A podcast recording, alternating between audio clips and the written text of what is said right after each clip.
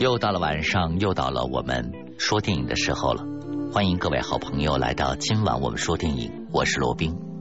今天的主题依旧是昨天我们没有说完的幺四零八幻影凶间。各位朋友，马上要开始的讲述是一个惊悚电影。如果不喜欢的朋友，请您可以换到别的频道，谢谢。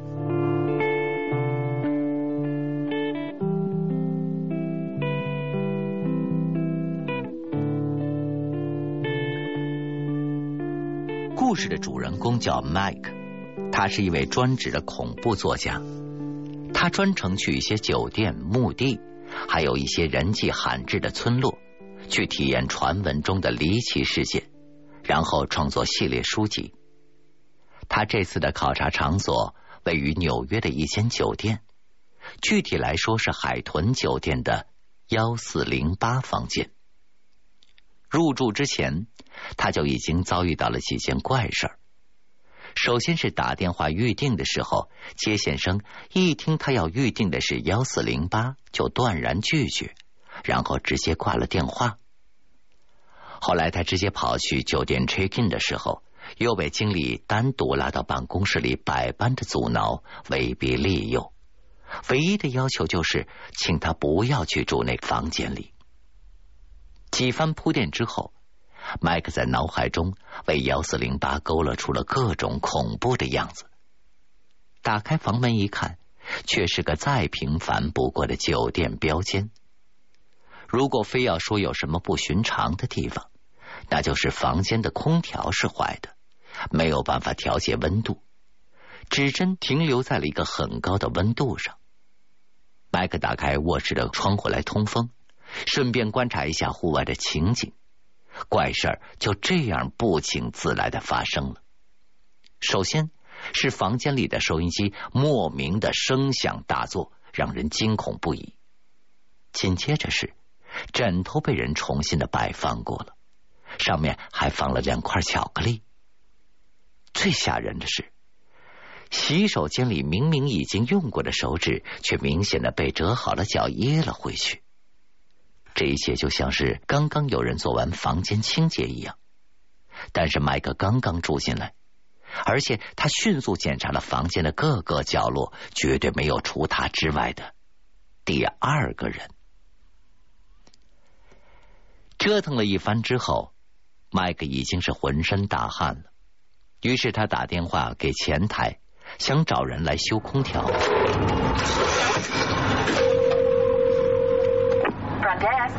Hello, this is Mike Enslin. Guess which room? Good evening, sir. Good evening. Are you ready to check out? Check out? No, no, no, no, no, no. 前台还以为麦克要退房，麦克说：“当然不，他还没有体验够，把空调修好就行。” Room's on fire. Of course, sir. We'll send an engineer right up. You will? Absolutely. Thank you. You're welcome. 挂了电话，隔壁孩子的哭声又传来了。 听上去，那声音是那么的真切，在四下寂静的房间里，好像显得特别的刺耳。麦克擦了擦汗，坐了下来，等待工程师来修空调，同时还拿出了他的录音笔，开始为刚才发生的那一切做记录。How many thin walls have we put up with together? Oh boy. How many sarcophagal chambers? Hotel rooms are a naturally creepy place. Don't you think? Mean, how many people slept in that bed before you? How many of them were sick? How many of them lost their minds? How many of them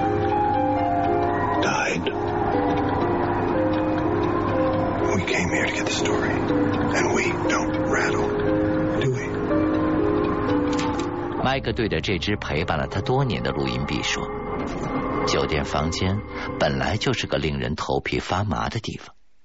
你不知道这里住过什么人，可能是病人，可能是疯子，可能那个人已经死了。你也不知道这里发生过什么，什么都可能发生过。但是我们是为了故事而来的，不能惊慌。随后，麦克关了房间灯，用那种检查哪里有血迹的仪器，在黑暗中观察着这个房间。可是开灯之后，他发现壁炉上的壁画倾斜了过来。It's not what I'm seeing. It's not real. It just ain't as real as it seems. 麦克对自己说这是幻觉，然后有人敲门，You got a problem with the temperature? 这是空调师来修空调的。麦克被这敲门声又惊了一身冷汗，他定了定神，才走过去开门，却紧张的半天拧不动把手。好不容易打开门，维修员不耐烦的盯着他。Is it too hot or too cold? What does it look like? Come on in. The box is right over here. Been stuck around eighty. 麦克请维修员进房间，而那个人却一动不动。原来，酒店的员工都很了解这间房间的事情，他们根本就不愿意靠近这间房间，所以那位技师坚持不肯进房间。他站在门口指导着麦克操作，把空调修好了。麦克刚想回头说句谢谢，而那个人已经消失了，门口空空如也。房间的温度调好了，麦克拿起经理给他的那瓶上好的 whisky，靠在了床上，决定好好的畅饮一番，度过漫漫的长夜。但是突然，收音机又大叫了起来。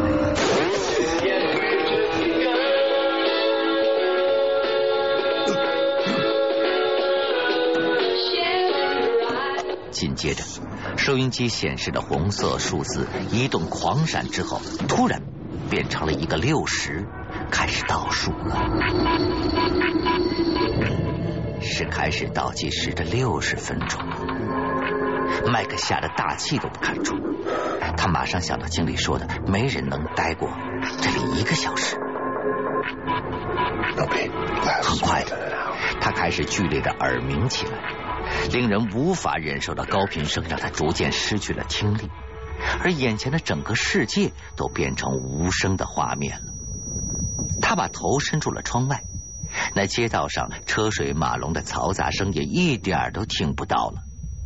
突然，麦克像是被人推了一把，他本能的往回一缩，窗户就像断头台上的铡刀一样，飞快的就落了下来。还没来得及收手，于是伏在窗台上的右手被窗户砸的是血肉模糊，疼得麦克忍不住大叫了起来。他气急败坏的冲进了洗手间，拿起了毛巾擦了擦，又打开了水龙头，打算冲一冲伤口。可是自来水却突然变成了滚烫的开水，烫得他再度惨叫了起来。这下，麦克真想打电话退房，可是电话这时候却失灵了。Hello。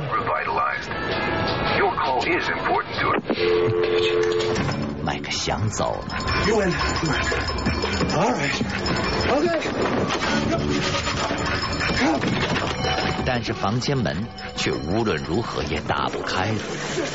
麦克抓起了桌上的钥匙，插进了锁孔，用力一拧，钥匙竟然断了。赶忙找出了自己的刀子，插进了钥匙孔里，疯狂的转动。然后他听到了弹簧弹开的声音，握住门把手一转，门把手却掉，仿佛这间房子诚心跟他作对一样。任凭他如何的挣扎，就是不让他出去。这时，麦克突然发现，窗外对面大楼正对着他的位置，有一个亮着灯的房间，而且里面还坐着一个人。Help! Can anybody hear me? Help! 麦克一边挥手一边喊着：“这里，救命！海豚酒店报警！”可是他慢慢的发现，事情不太对劲儿。对面窗户里的人变成了和自己做一样的动作，他也在那边挥手比划打电话的动作。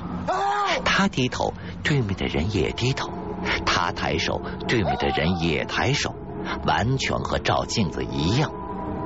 他一把抓过旁边的台灯，对面的人也是完全一样，而且灯光映在那个人的脸上，迈克看到，竟然是他自己。他看到自己的影子背后出现了一个人，迈克赶忙回头，果然自己身后也有个凶恶的人影，挥舞着斧头朝他砍过来。迈克被逼到了角落，用手护着头，可是再一睁眼，人影却消失的无影无踪。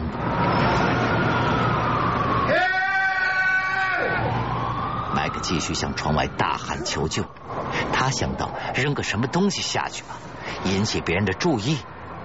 于是他把台灯朝楼下扔去了，但是却看着那个台灯在半空消失不见了。这一下，他真的是要疯了。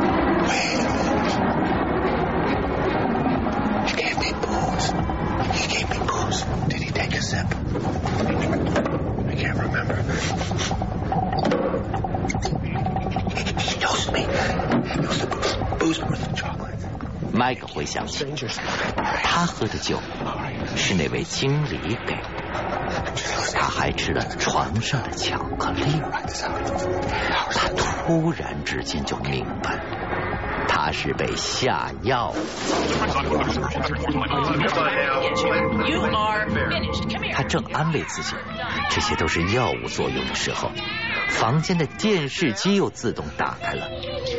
电视里上演的是麦克跟妻子以及女儿的家庭录像，他们一家三口看上去幸福美满，但从麦克悲伤的神情来看，也许他的家庭已经支离破碎，也许已经妻离子散。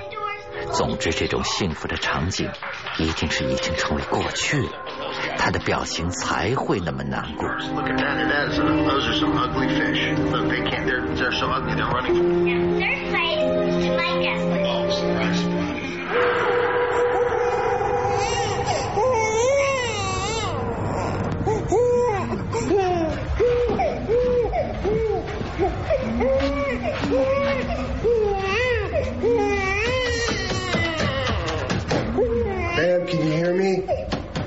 壁又传来了婴儿的哭声。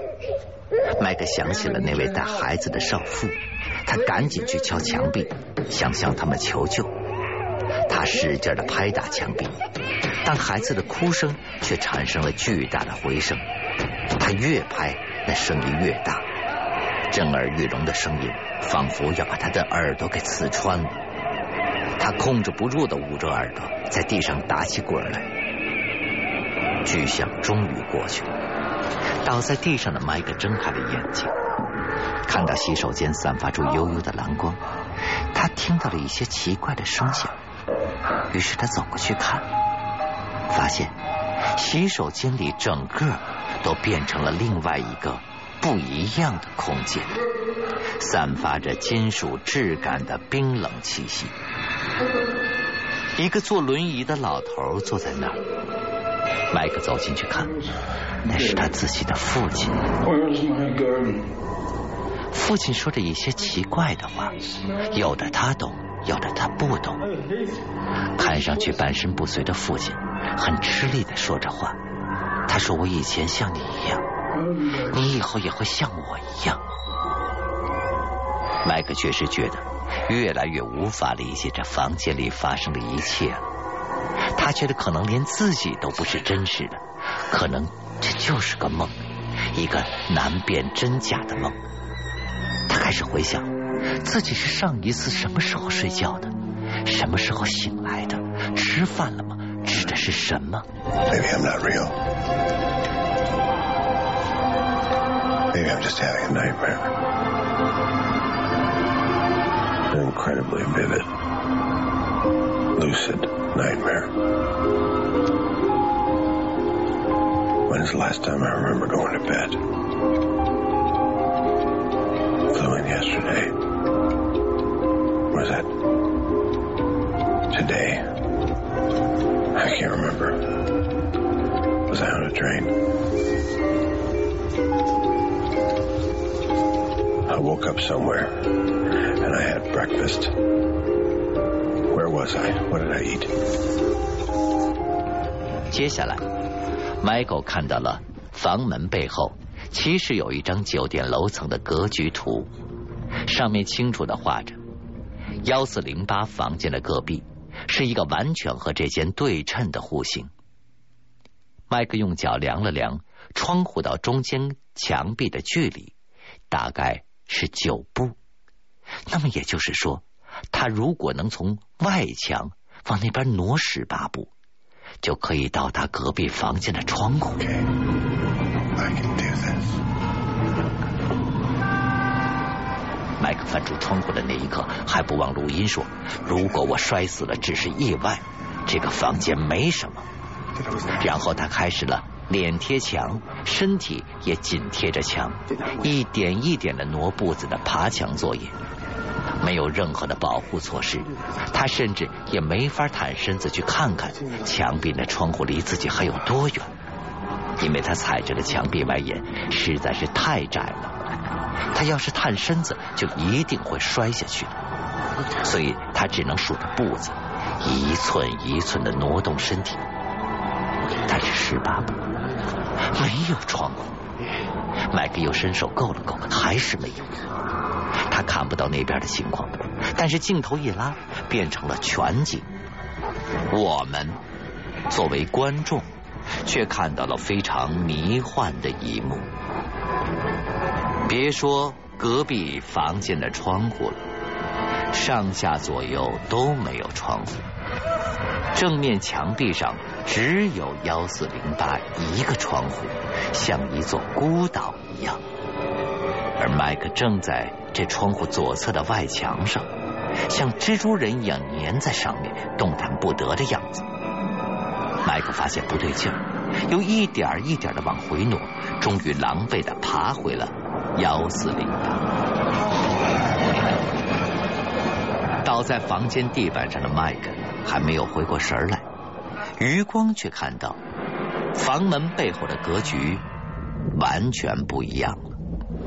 那张图原本是一张极其普通的逃生指示图，但它现在却变成了一张黑纸。漆黑的正中只有一个房间，周围却什么也没有。麦克再回头看窗户，窗户之外变成了砖墙。幺四零八成了一间四面被砖墙包围的孤立房间，而卧室里的窗户也不见了。可是麦克明明记得。卧室里是有一扇窗户，他已经彻底晕了，分不清现实、梦境和意识了。他拿起了录音笔，听录音。